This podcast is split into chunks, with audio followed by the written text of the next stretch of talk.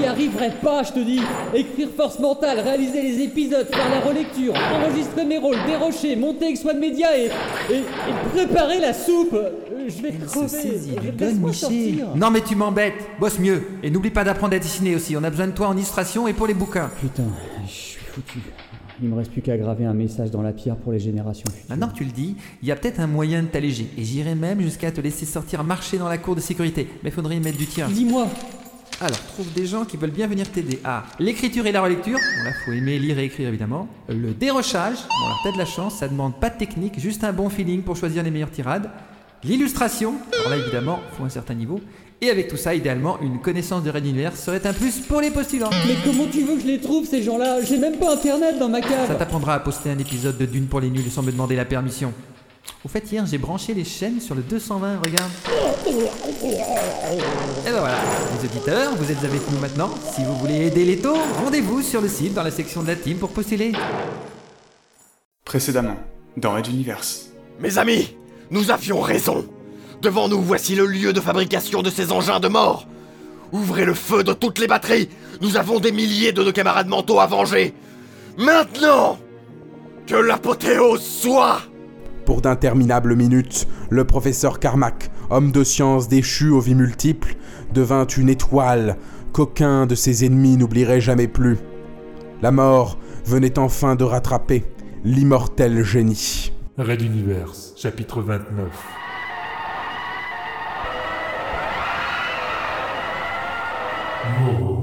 Épisode 16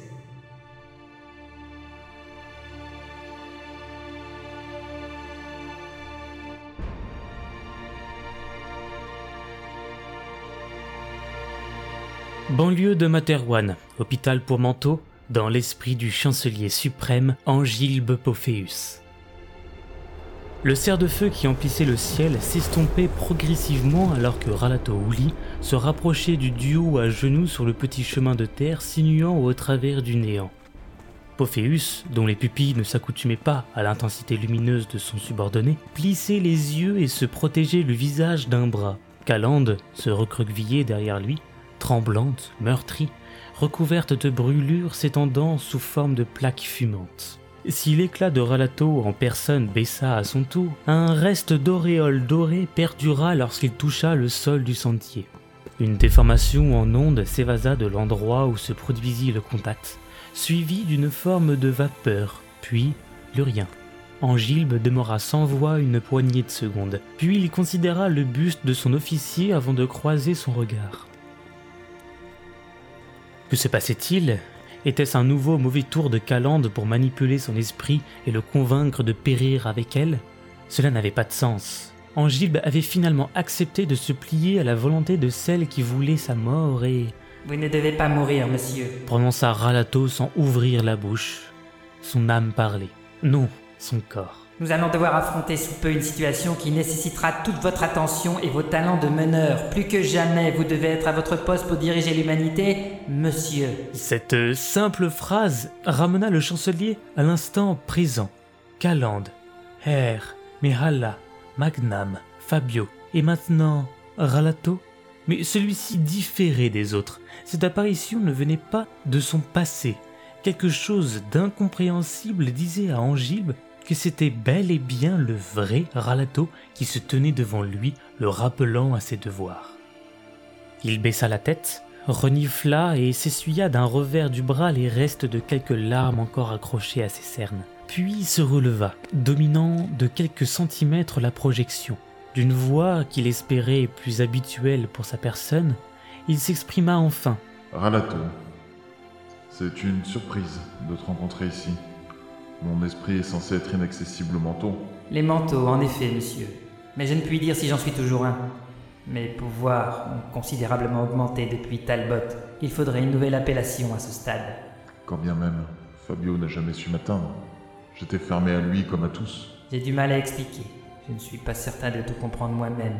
Il leva doucement ses mains, observant ses paumes quelques secondes, pensif, puis reprit. Il existe d'autres manières de communiquer avec un être, d'autres portes liées à je ne sais quoi du vivant. J'en ignorais la réalité jusqu'à maintenant, alors qu'elles m'apparaissent avec une évidence déconcertante dorénavant. Quoi qu'il en soit, si cela me permet d'empêcher votre cancer de gagner la partie, alors cela doit être bon. Mon cancer? Tu es au courant? Comme tout le monde ici, je pense, vous lui parlez depuis un petit moment déjà. Et Ralato?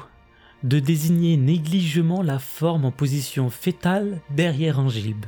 Celui-ci écarquilla les yeux et se retourna doucement, n'osant pas se représenter ce que venait de lui annoncer si innocemment son ancien officier. Calande, recroquevillé, ne bougeait plus, mais ce qui ressemblait auparavant à des marques de brûlure se révélait maintenant en une sorte de gélatine grumeleuse et verte foncée, parcourue de volutes internes à la noirceur insondable. Le corps si magnifique de sa compagne se déformait tandis que la superbe bouche s'ouvrait désormais sur l'indécible matière dans laquelle elle semblait se fondre. Calande? C'est une projection, monsieur, un peu comme moi actuellement.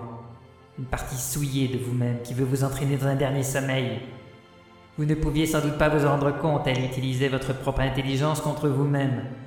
La manipulation devait être parfaite, car qui vous connaît mieux que votre subconscient? La vraie Calandroré est morte depuis plusieurs mois, monsieur. Celle face à vous n'est qu'une illusion. Débarrassons-nous-en, elle, le cancer, tout.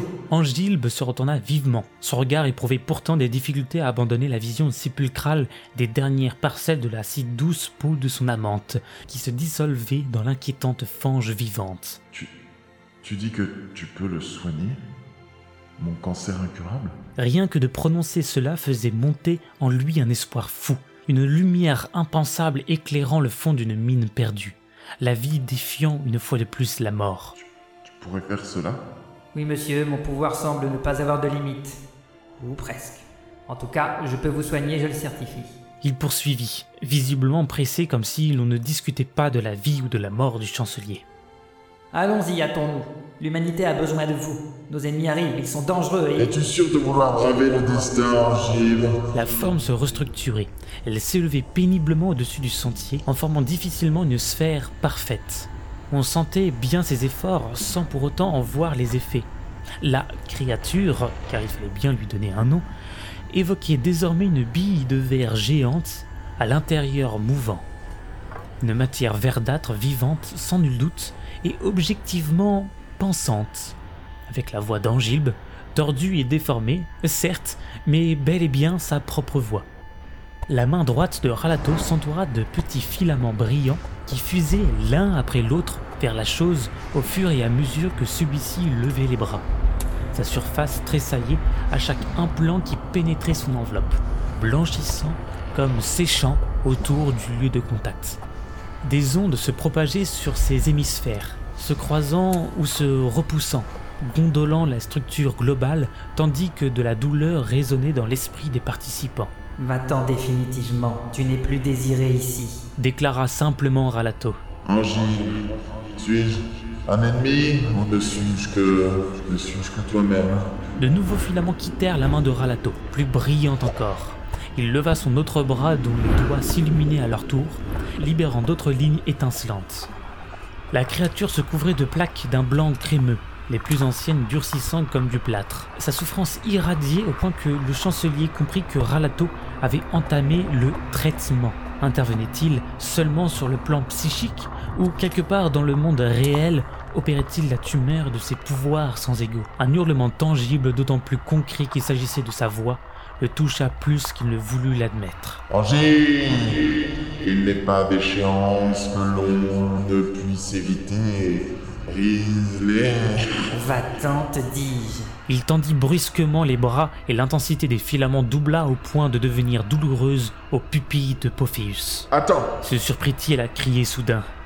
Le mental le regarda, un sourcil interrogatif appuyant son expression. Je t'ai dit d'arrêter Et malgré le risque de brûlure, Angilbe Pophéus se jeta sur les membres levés de son ancien lieutenant pour les abaisser, ignorant le feu psychique que l'autre s'empressa d'atténuer pour éviter un drame. D'une voix essoufflée, surmontant la douleur, il ajouta Attends, ne. ne le tue pas, s'il te plaît.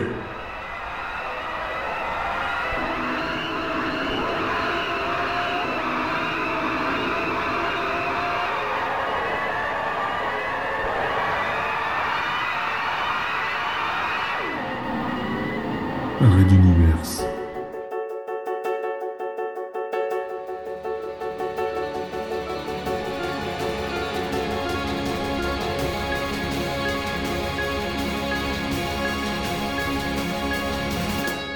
À suivre.